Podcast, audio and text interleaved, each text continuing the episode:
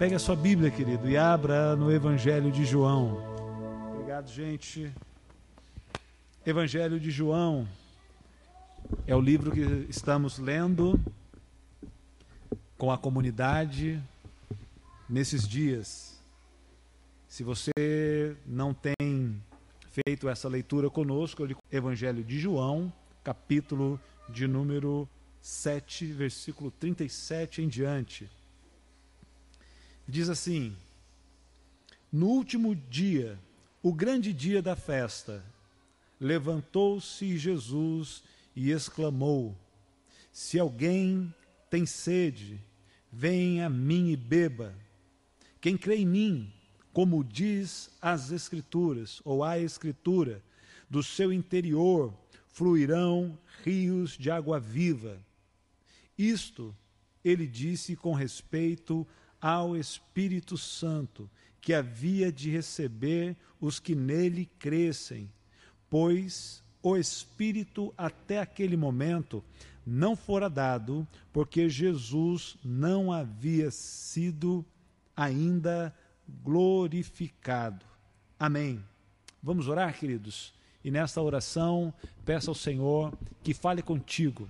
Eu creio que o Senhor continua a falar com o seu povo. Então feche seus olhos, Pai, diante da tua palavra e da presença gloriosa do teu Santo Espírito, nós oramos pedindo que fale conosco por tua bondade, Senhor, por tua misericórdia. Visite este lar, esta casa, Senhor, que está conectada conosco neste momento. Alcance esse coração Talvez este homem ou essa mulher que nos ouve, talvez em um posto de trabalho, quem sabe se locomovendo com fones nos ouvidos, ó Deus, ah, fala conosco, Senhor, fala com essa pessoa, ministre aos nossos corações, pois precisamos ouvir a tua voz. Assim nós lhe pedimos, em nome de Jesus.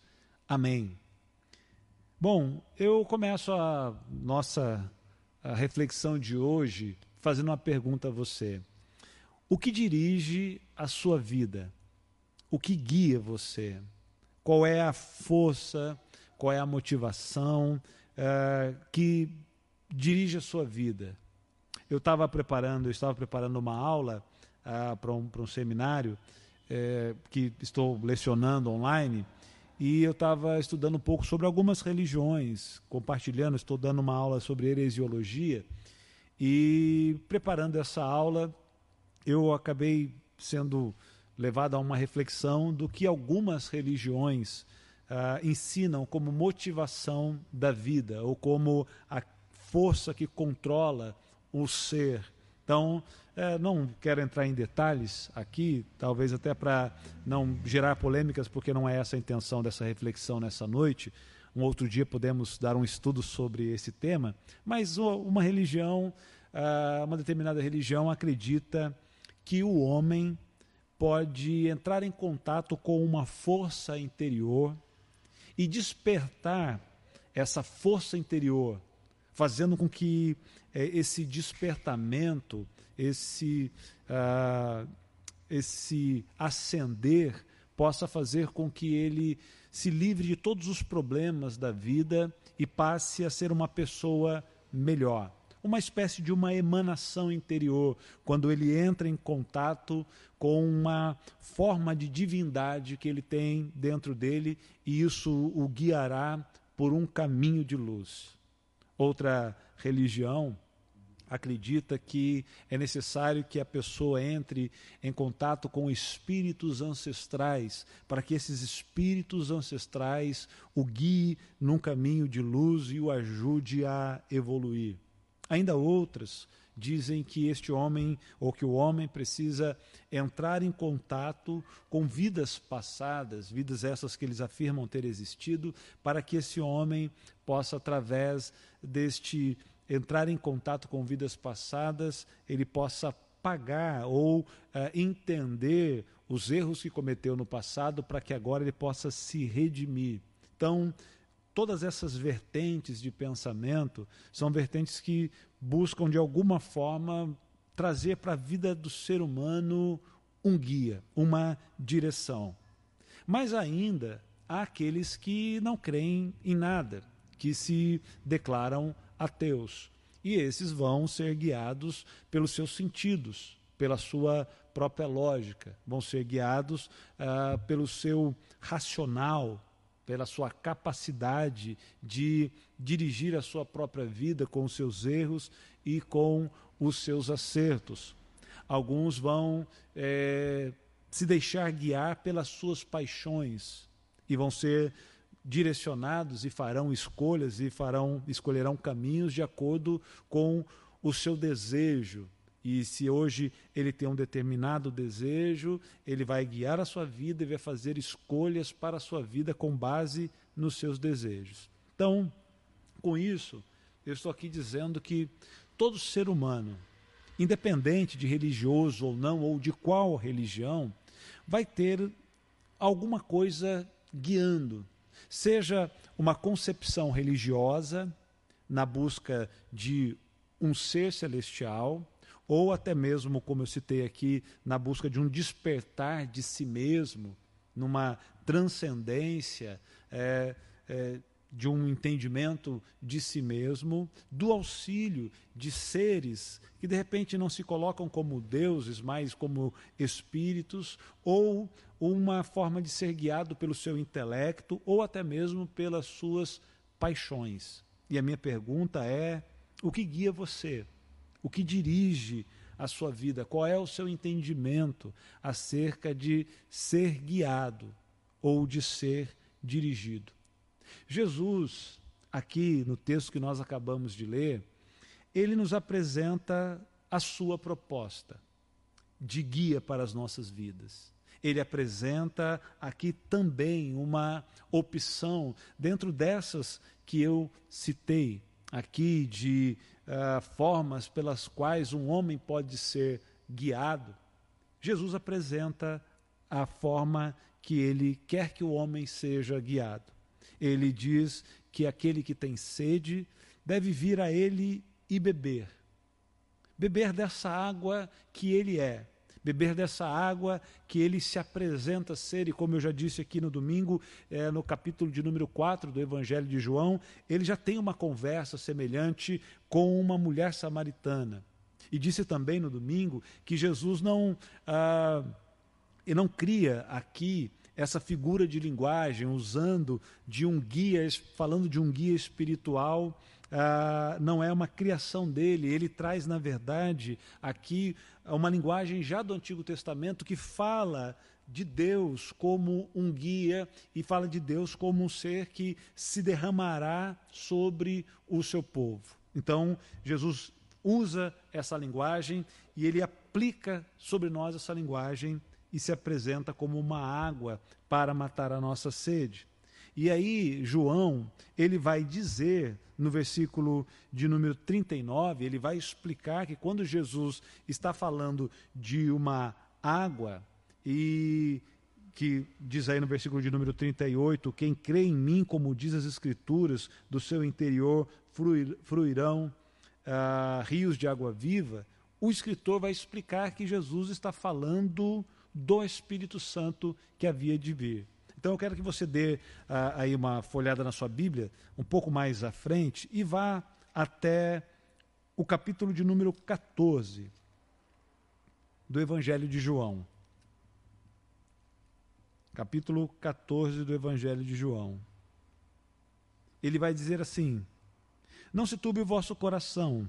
Credes em Deus, credes também em mim. Na casa de meu pai há muitas moradas. Se não fosse assim, eu vou teria dito, pois vou preparar lugar. E quando eu for e vos preparar lugar, voltarei e vos receberei para mim mesmo, para que onde eu estou, estejais vós também. E vós sabeis o caminho para onde eu vou. Ah, versículo de número 16.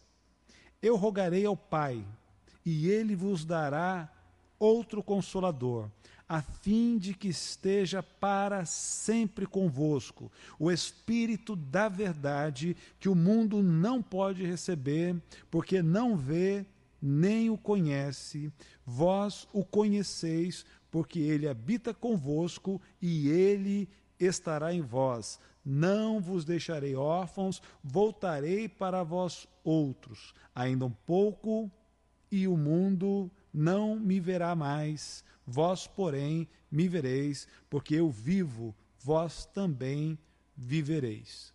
Então, aqui no capítulo 14, Jesus está anunciando a vinda do Espírito Santo. Espírito Santo que Jesus apresenta como outro consolador. No, no capítulo de número 7, o, evangelista João vai dizer que essa água que jorra para a vida eterna, que essa água que pode saciar a nossa sede, que pode nos preencher, é, que é Jesus, ele também faz menção dessa água como o Espírito Santo que havia de vir. João diz que uh, ele estava falando do Espírito Santo, que até aquele momento não tinha vindo, mas que viria após a ascensão de Jesus. E Jesus faz essa promessa com muita clareza no capítulo de número 14. Essa promessa tem o seu cumprimento lá em Atos dos Apóstolos, no capítulo de número 2, com a descida do Espírito Santo. Então Jesus diz aos seus discípulos: Eu vou para o Pai mas vocês não podem viver sem mim. Então eu volto e eu estarei convosco através do meu Espírito. Eu enviarei o Espírito. E quando ele vier, ele vos, guiará. O mundo não pode recebê-lo, mas vocês receberão, porque ele está convosco e ele habitará em vós. Quando Jesus apresenta aqui o consolador, e a ideia aqui de consolador é aquele que está ao lado, aquele que anima, aquele que caminha junto, Jesus está dizendo que enviará outro consolador. E nós sabemos, irmãos, até por uma questão lógica, que um substituto não pode ser diferente. Jesus não pode enviar outro no seu lugar, e aqui ele está colocando como outro consolador, sendo ele o consolador, ele enviará outro quando ele for, então ele está apresentando alguém de mesma qualidade, de mesma essência, de mesma natureza. Quem pode ser da mesma natureza que Deus, se não o próprio Deus?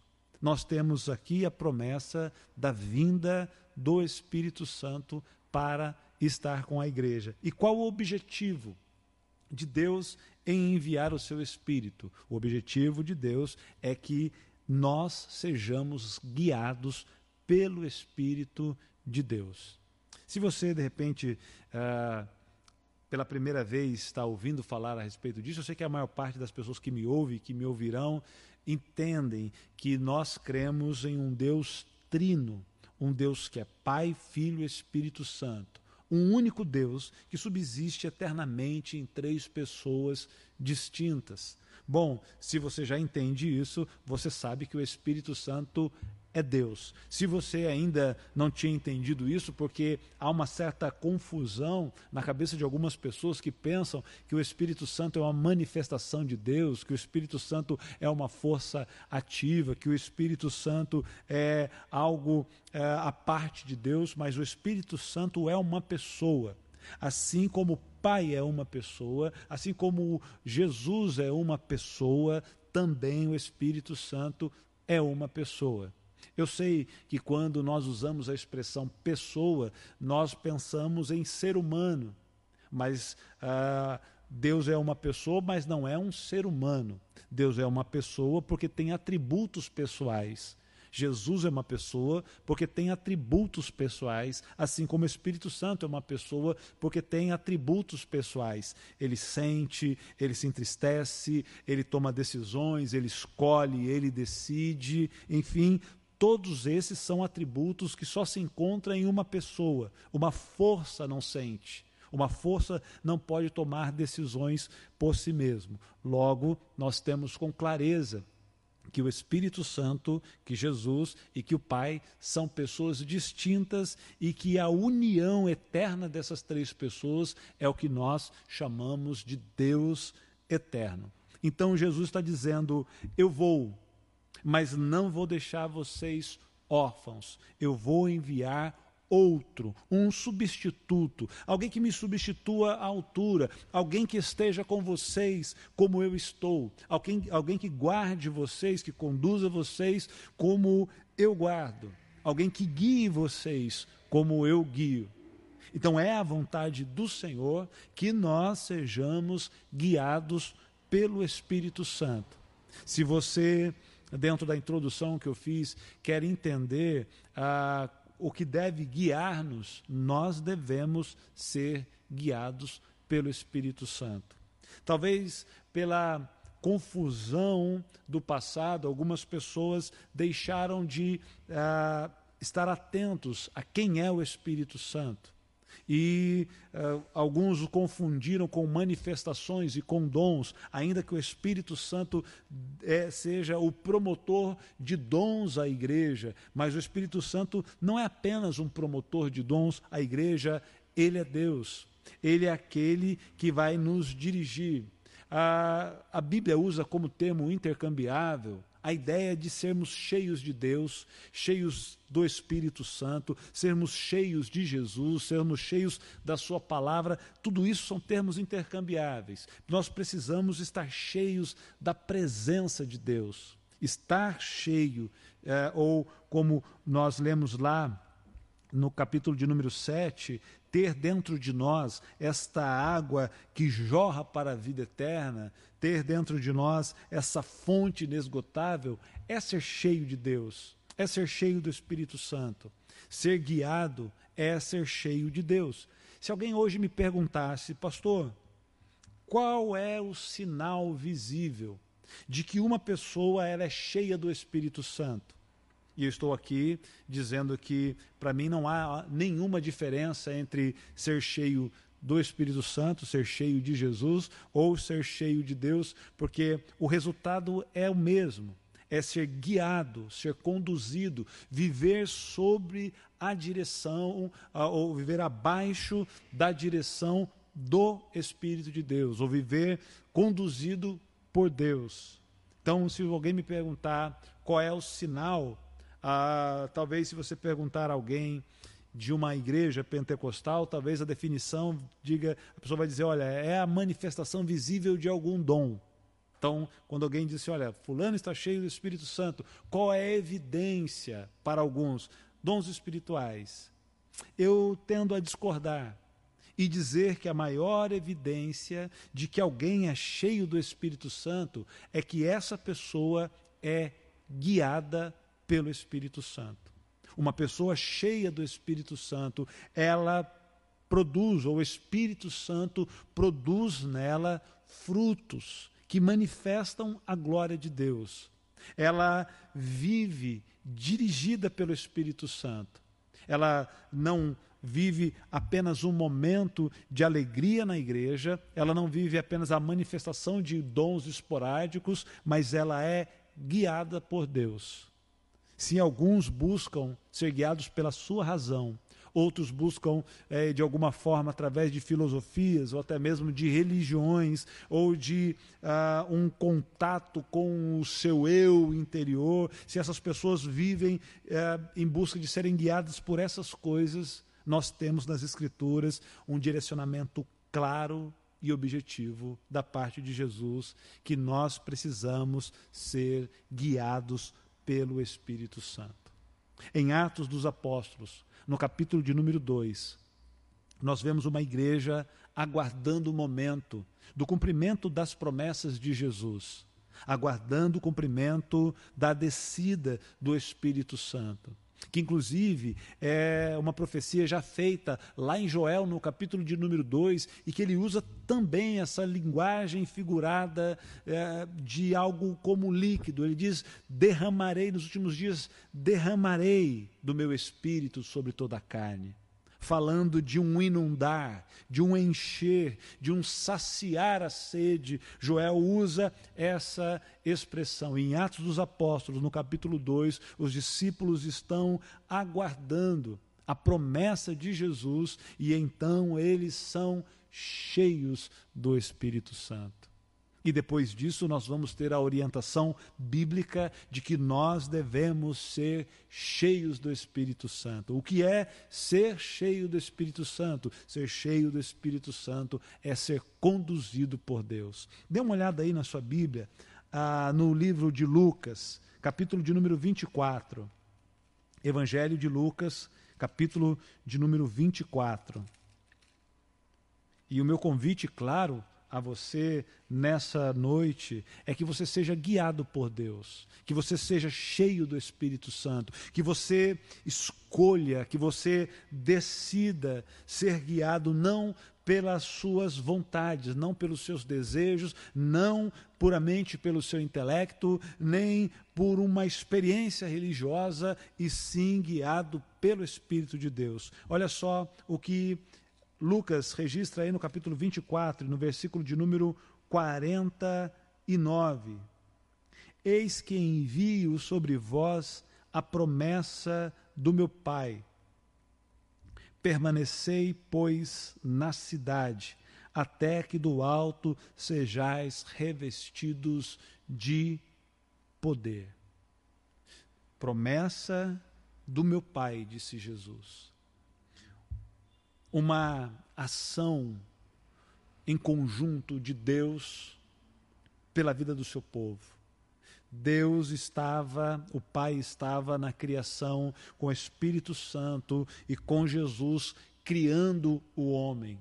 Deus estava na redenção, o Pai, o Filho e o Espírito Santo trabalhando na redenção do homem. E agora nós vemos mais uma vez o Pai, o Filho, o Espírito Santo trabalhando na condução da vida do homem. Nós precisamos, uh, foi necessário a ação de Deus, do Deus Trino na nossa criação, foi uh, necessária a ação do Deus Trino na nossa redenção e é necessário a ação do Deus Trino na nossa caminhada de fé, na nossa vida.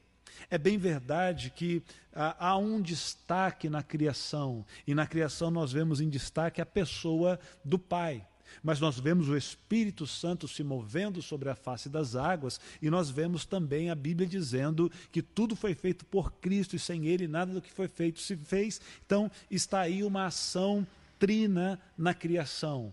Na redenção, nós vemos o Cristo que morre na cruz e, res, e ressuscita ao terceiro dia. Mas nós vemos que o Espírito de Deus ressuscitou Cristo dentre os mortos. Nós vemos que Deus enviou a Jesus. Então nós vemos ah, uma ação trina na nossa redenção. Não é diferente na nossa caminhada de fé, não é diferente na nossa jornada de, do momento da nossa conversão até o dia da vinda gloriosa do nosso Senhor e Salvador Jesus. Nós precisamos da ação do Deus Trino sobre as nossas vidas com a manifestação clara do Espírito Santo sobre nós. Jesus disse aqui no versículo de número 49: Eu vou enviar o meu Espírito sobre vocês. Fiquem em Jerusalém.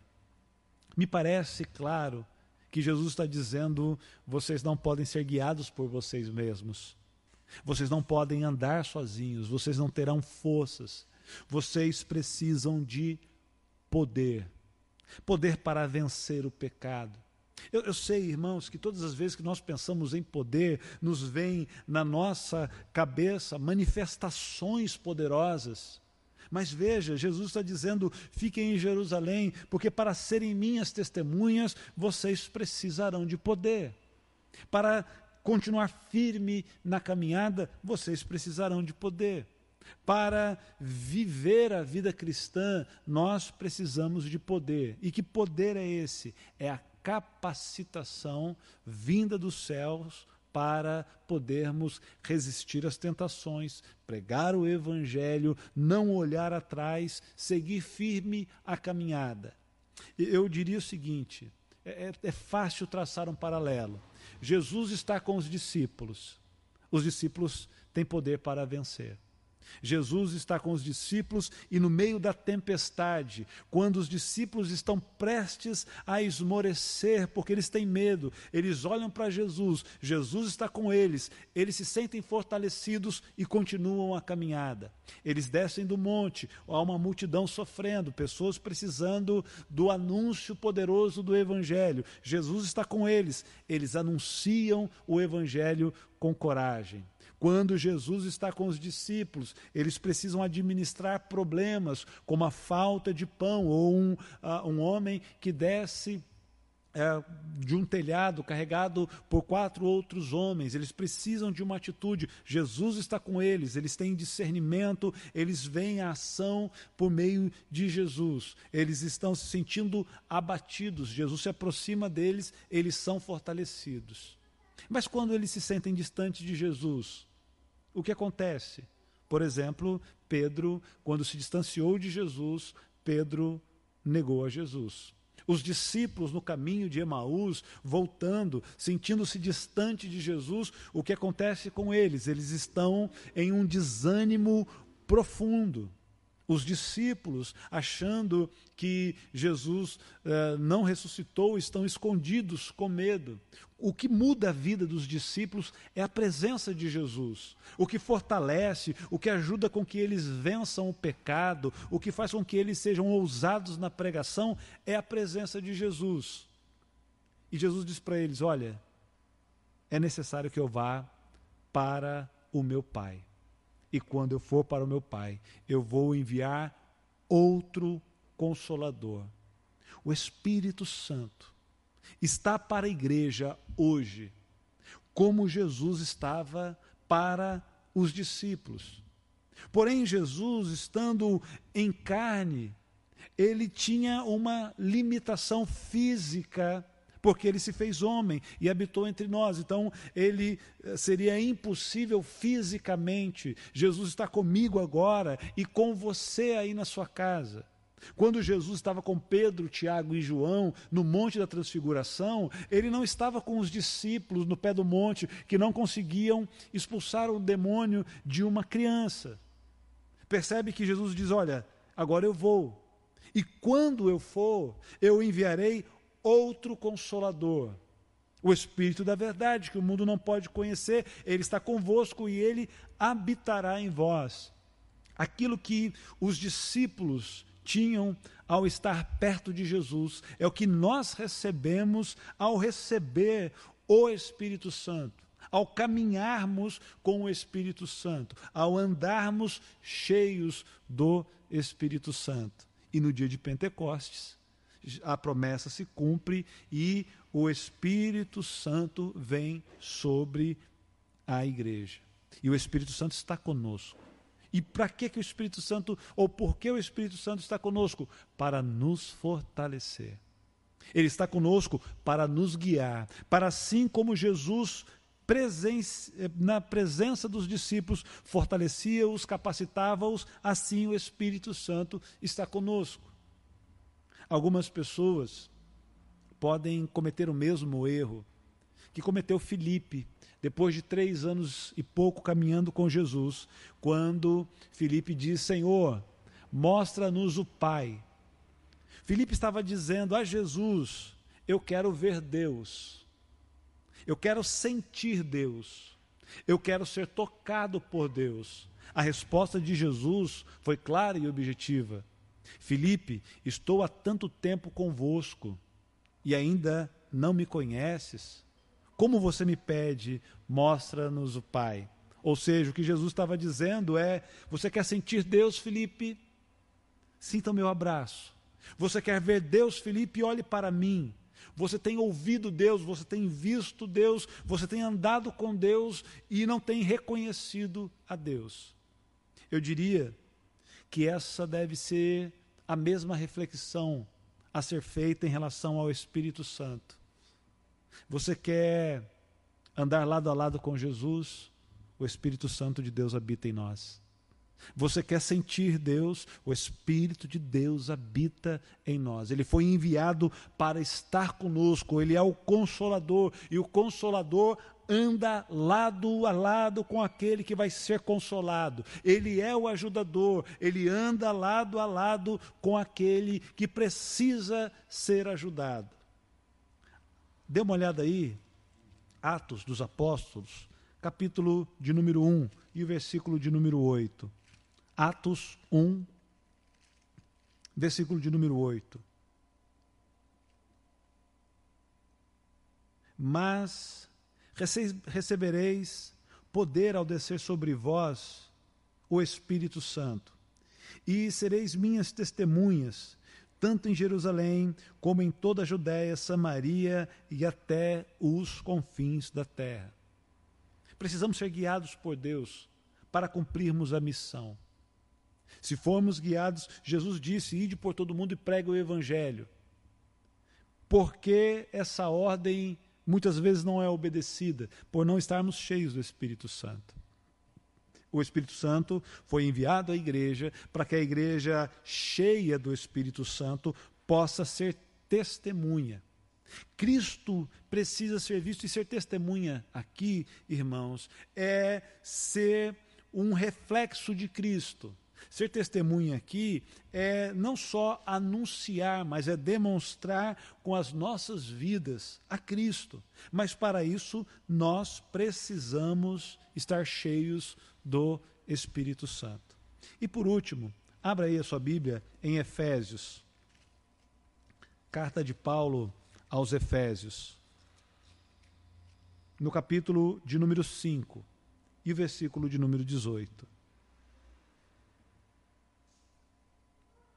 Não vos embriagueis com vinho, no qual há dissolução, mas enchei-vos do Espírito Santo. Aqui há duas colocações. Bom, eu espero que você tenha entendido que a minha fala até aqui é para mostrar a importância de sermos cheios do Espírito Santo. Para anunciarmos o Evangelho, precisamos ser cheios do Espírito Santo. Para vencermos o pecado, precisamos ser cheios do Espírito Santo. Para vencermos o desânimo espiritual, precisamos ser cheios do Espírito Santo. Assim como Jesus, na presença dos seus discípulos, ou os seus discípulos, na presença de Jesus, eram fortalecidos, recebiam direção e venciam, nós agora temos conosco a presença de Jesus por meio do seu Espírito Santo ele nos enviou o outro consolador. Quando os discípulos acordavam, eles estavam andando junto com Jesus, presencialmente, fisicamente. Quando eles iam dormir, eles dormiam em paz, porque Jesus estava com eles. Nas aflições, no barco, no meio da tempestade, Jesus estava com eles. Ele disse: Não vou deixar vocês sozinhos, vocês não vão sentir, se sentir órfãos o outro consolador virá. Hoje, nós, discípulos de Cristo, também caminhamos com Deus. Deus continua conosco. Assim como Jesus foi chamado de Emanuel, que significa Deus conosco, hoje nós caminhamos com a presença bendita do Espírito Santo todos os dias conosco, o consolador que foi enviado. E só cheio do Espírito Santo é que nós conseguiremos vencer. Se você me perguntar, pastor, qual é o maior problema de, que é encontrado hoje na vida da igreja? O não estar cheio do Espírito Santo. Porque a igreja não é tão eficaz na propagação do Evangelho, porque falta estarmos cheios do Espírito Santo. Porque há tantos problemas nos lares cristãos, porque nós não estamos cheios do Espírito Santo. Porque os nossos amigos convivem conosco anos e anos e não são atraídos a Cristo, porque nós não estamos cheios do Espírito Santo. Porque nós muitas vezes falamos, cantamos e as coisas não acontecem porque não estamos cheios do Espírito Santo. Jesus disse: Eu vou enviar o Espírito Santo. O Espírito Santo, irmãos, é dado a todo crente. Aliás, é o Espírito Santo que nos convence do pecado, da justiça e do juízo. Ao nascermos de novo, nós recebemos o Espírito Santo. Porque não tem como ser crente, não tem como ser um cristão genuíno sem ter o Espírito Santo, sem ter sido mergulhado no corpo de Cristo pelo Espírito Santo. Então, a definição real de batismo com ou no Espírito Santo, no que diz respeito a ser mergulhado em Deus, refere-se à conversão. A conversão é um momento glorioso, a conversão é um momento único, é um momento sublime, é o um momento mais especial, é o um momento da grande bênção, onde o Espírito Santo de Deus vem habitar em nós, onde a promessa de Deus se cumpre para a sua igreja, ele nos dá o seu Espírito Santo. Ao sermos convertidos, ao nascermos de novo, nós recebemos gratuitamente, sem mérito nenhum, nós recebemos o Espírito Santo de Deus. Isso é gratuito, isso é imediato, isso é dom de Deus. O grande dom de Deus é o recebermos o Espírito Santo no novo nascimento.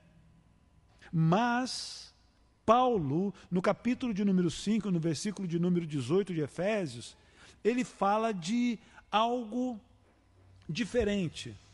Ele fala sobre ser cheio do Espírito Santo. Se receber o Espírito é um dom de Deus, se o Espírito é dado a todos indistintamente, se o novo nascimento já é ah, o recebimento do Espírito Santo, me parece que Paulo está falando de uma manutenção na caminhada com o Espírito Santo. Pedro, no momento em que ele nega Jesus, ele tinha Jesus, mas caminhava distante. Diferente do momento em que Pedro está no Monte da Transfiguração, o momento em que Pedro está no Monte da Transfiguração, Pedro está cheio de Jesus. No momento em que Pedro está andando nas águas, ou sobre as águas, na direção de Jesus, Pedro está cheio de Jesus. Quando Pedro está partindo pães e peixes e distribuindo para a multidão, Pedro está cheio de Jesus. Quando Pedro sai em missão com os doze, depois com setenta, para pregar o Evangelho, obedecendo a Jesus, alinhado com Jesus, uh, fiel a Jesus, Pedro está cheio de Jesus. Quando Pedro está seguindo a Jesus de longe, ele não está cheio de Jesus. Ele continua sendo de Jesus mas ele não está cheio de Jesus, ele não está sob a influência de Jesus, ele está sob a influência do medo, ele está sob a influência das pessoas que estão à sua volta. Ele está sob a influência da opinião pública, então Pedro nega Jesus, porque ele, embora continue pertencendo a Jesus, ele não está cheio de Jesus. Perceba que pertencer a Jesus é dom gratuito. Mas estar cheio de Jesus é relacionar-se, é aproximar-se, é esvaziar-se para que Jesus encha a vida desses homens que estavam andando com ele. O mesmo se aplica ao Espírito Santo. Ao nascermos de novo, recebemos o Espírito Santo. E nesse momento, obviamente, somos cheios do Espírito Santo. O momento da nossa conversão é o momento onde nós pensamos uh, menos em nós, nos nossos problemas, nas coisas à nossa volta e nós somos cheios de Deus, somos cheios do Espírito Santo, vivemos e queremos evangelizar os nossos amigos, queremos estar na igreja todos os dias, queremos ler a Bíblia o tempo todo, cantar louvores, queremos que os cultos durem horas e horas a fio, porque nós estamos cheios de Deus, cheios do do Espírito Santo, como Pedro no Monte da Transfiguração com Jesus. Mas a vida, a correria da vida, as decepções da vida e até mesmo os nossos pecados podem nos esfriar. E é por isso que nós temos uma orientação aqui de Paulo dizendo: enchei-vos do Espírito Santo.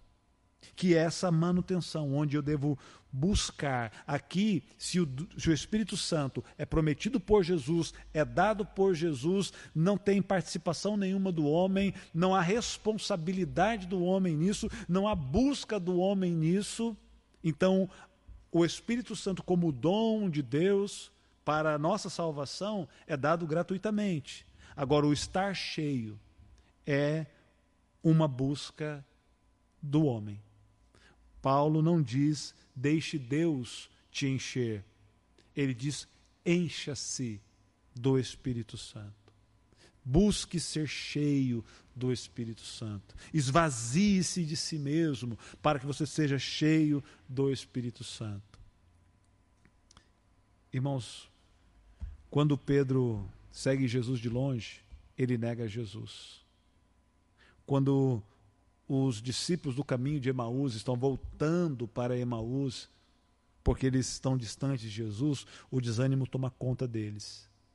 Certamente esses homens vão ter problemas entre eles e tantas outras coisas que o distanciamento de Jesus, que o não estar cheio de Jesus pode ocasionar. Jesus apresenta-se como a água que mata a nossa sede.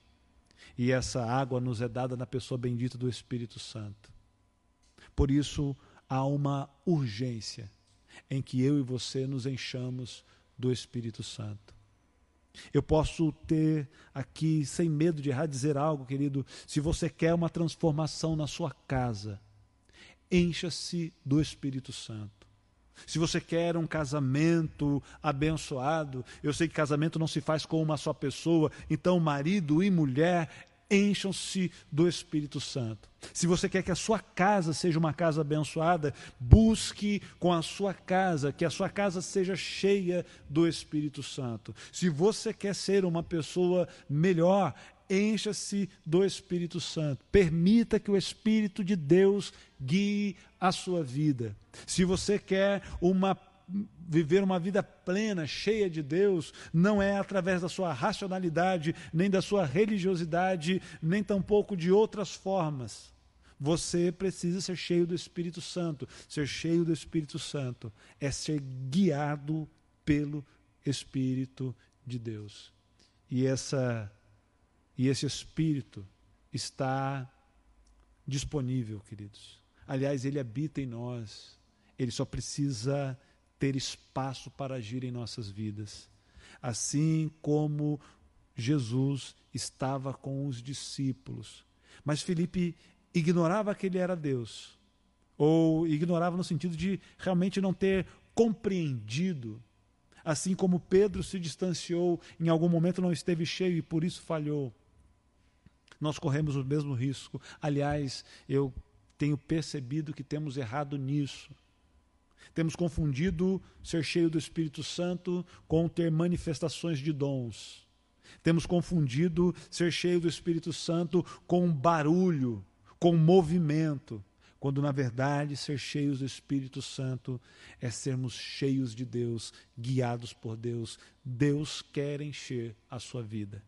Deus quer que você seja cheio. Foi inspirado por Deus que Paulo disse: encha-se do Espírito Santo. Foi o próprio Jesus que disse que nós seríamos revestidos de poder ao descer sobre nós o Espírito Santo. Você tem o Espírito Santo. O Espírito Santo habita em você. É impossível que um crente seja crente sem que o Espírito Santo habite nele. Agora, você precisa buscar comunhão com o Espírito Santo. Você precisa deixar o Espírito Santo de Deus guiar a sua vida, guiar os seus passos, e você então será cheio do Espírito Santo. Que Deus lhe abençoe. Busque ser cheio do Espírito Santo.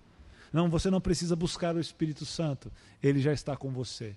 Você não precisa buscar a receber o Espírito Santo, você já o recebeu no dia em que você nasceu de novo. A não ser que você não tenha nascido de novo. Se você ainda não nasceu de novo, uh, busque a Deus para que Ele possa salvar a sua vida. E você então receberá o Espírito de Deus. Agora, se você já se converteu, se você já nasceu de novo, você já recebeu o Espírito de Deus. O que você não pode de forma alguma é andar distante dele. É colocá-lo em um canto da sua vida. É deixar de ouvir a voz dele. É não dar prioridade a ele na sua vida. Para encher-se do Espírito Santo, talvez você tenha que começar a se esvaziar das suas opiniões, esvaziar-se de si mesmo, esvaziar-se da sua soberba. Tem muita gente que não consegue viver a vida na plenitude do Espírito, porque não quer negar-se a si mesmo. Continua tão dono da razão, tão dona da razão, tão cheio de si, tão arrogante em querer dominar todas as coisas. Renda-se hoje e diga: Senhor, menos de mim, Senhor, mais de Ti na minha vida. Senhor, que eu me torne alguém guiado pelo Teu Espírito Santo. Irmãos, o mundo pode viver um grande impacto se a igreja for cheia do Espírito Santo. Suzano pode ser impactada se a comunidade cristã semear for cheia do Espírito Santo. O seu casamento, a sua vida familiar, a sua vida profissional, as suas relações podem ser poderosamente impactadas se você for cheio do Espírito Santo. A minha oração nessa noite é que sejamos cheios do Espírito Santo. Se você quiser, e se você concorda comigo, feche seus olhos e ore aí. Enquanto os nossos irmãos cantam, peça ao Senhor: Senhor, me encha com o teu Espírito, Senhor. Querido, eu creio que isso pode acontecer de uma vez, agora, aí onde você está, o Espírito de Deus, ao ver a sinceridade no seu coração e ver você se esvaziando e lhe encher com a presença dEle. Mas sei também que isso pode ser processo, pode ser um começo onde você vai fechando portas para o pecado, onde você vai percebendo o que tem te dominado, o que tem lhe afastado de Deus, e você vai deixando gradativamente, e à medida que você vai diminuindo o espaço do pecado, você vai aumentando o espaço da atuação de Deus. À medida que você vai diminuindo a atuação do seu eu, você vai aumentando o espaço de atuação do Espírito Santo. Não sei se de forma imediata, ou gradativa, mas uma coisa eu sei: precisamos ser cheios do Espírito Santo. Fale com o Senhor, peça a Ele isso, Ele pode te encher.